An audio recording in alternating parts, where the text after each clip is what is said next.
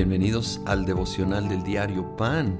Este día 10 de julio, ahora nos toca 2 de Tesalonicenses capítulo 2, donde habla de los últimos tiempos y aclara que antes del regreso de Jesús habrá alguien que llama aquí, dependiendo de la versión, el hombre del pecado, el hombre de la maldad, hay distintas maneras de interpretar, pero la mayoría ah, consideramos que está hablando de ese personaje que Apocalipsis llama la bestia, el anticristo.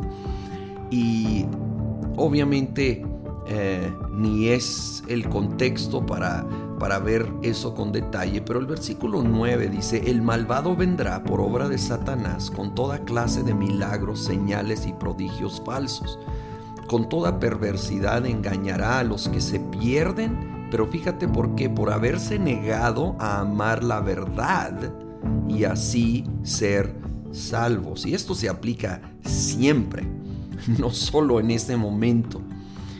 Tristemente muchas personas niegan, se niegan a amar la verdad, prefieren creer la verdad mentira. Y no necesariamente tiene que ser de nuevo en ese contexto por milagros, señales, simplemente por la mentalidad del mundo actual. Lo vemos a nuestro alrededor. Multitudes que en algún momento tenían cierta relación con la fe cristiana, alejándose, decidiendo creer el engaño y la mentira, muchas veces porque es más popular, es más conveniente, es más cómoda pero nadie puede basar eh, lo que es verdadero y falso en base a, que sea popular o no. La verdad es la verdad aunque nadie lo crea y no sea popular y la mentira va a seguir siendo mentira aunque todo el mundo la esté creyendo.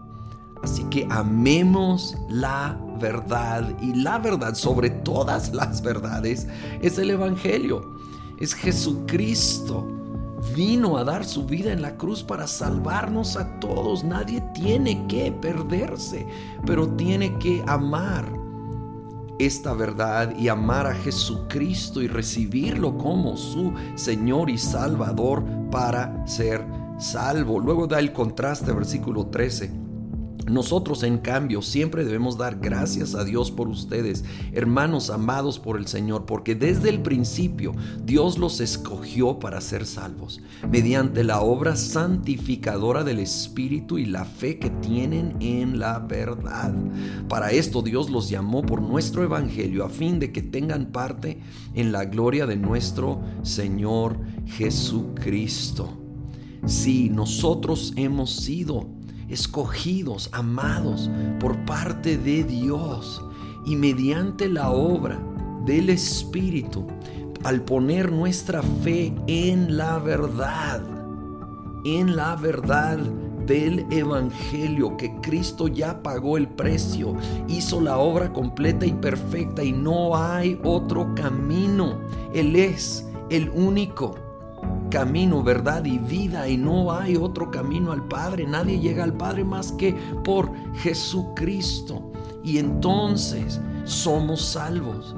Y por medio del Espíritu Santo en nosotros nos va santificando, nos va haciendo más y más como Jesús, purificándonos, moldeándonos, apartándonos de todo lo que no honra a Dios impulsándonos a todo lo que sí honra a Dios y que Él nos llama a vivir, vivir con ese amor por Dios primero, amor por los demás.